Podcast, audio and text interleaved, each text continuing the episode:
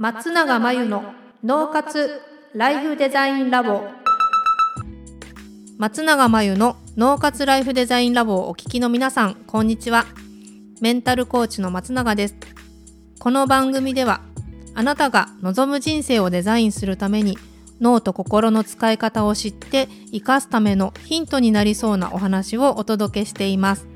週に2回月曜日と木曜日に配信中のピンポン Q&A のコーナーでは日常生活やビジネスでよくある悩みや松永が主催している内観力養成ライフデザインオンライン講座で寄せられた質問などにお答えしていきます。はい、今日のご質問です。仕事で新しいことにチャレンジしようと思ってもメリットやリスクを気にしてしまいます。それらを考えることは必要だと思いますが、メリットやリスクが確定しないとなかなかチャレンジできません。もっと簡単に挑戦するためにどうしたらいいですか？というご質問ですね。えー、メリットやリスクを気にすることは大事ですよね。まあ、確定しないとっていうのはね、確定ってするのかな？大きなね、企業とかであれば、やっぱりメリットやリスクが確定しないと多分なかなか GO できないかもしれないんですけどこれが個人の方だとしたらですねチャレンジはどんどんしてもいいと思うんですよね。リスクも考えた方がいいと思います。で考える時にリスクが確定しないとチャレンジしないっていうよりはリスクを洗い出しておいてどうなったらやめるみたいなやめる時のことを想定しておくというかこういうリスクがあったらこういうふうに対処するみたいな方法を考えた上で挑戦しておく。つまり、えっと、チャレンジして失敗したらアウトになるようなチャレンジはしないと。なのでリスクはやっぱり考えておいた方がいいです。ある程度。ここまでは大丈夫とか、このくらい失敗してもこのくらいだなとか、こうなったら撤退しようとか。だから一か八かとか勇気を持って全部かけちゃうっていうようなチャレンジの仕方は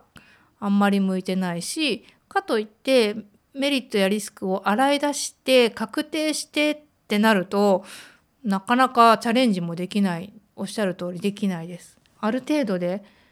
小さくチャレンジ小さくチャレンジして、無理だったらやめるとかやめ時を見極める力をつける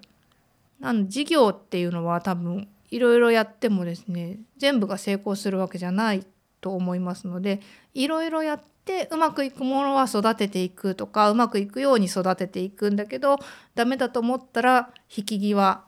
を見極めていくっていうそういうスタンスがいいんじゃないかなというふうに個人的には思います。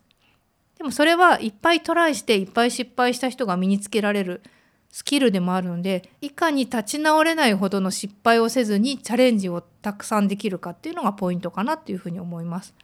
ということで、えー、以上ピンポン Q&A のコーナーでした。脳活ライフデザインラボ2021年の春から内観力養成ライフデザインオンライン講座をスタートしています。生き方と働き方を一致させてより望む人生を作っていくために自分との向き合い方整え方才能の引き出し方を身につけていただく講座です。自宅で好きなタイミングで受けられます。初月は無料です。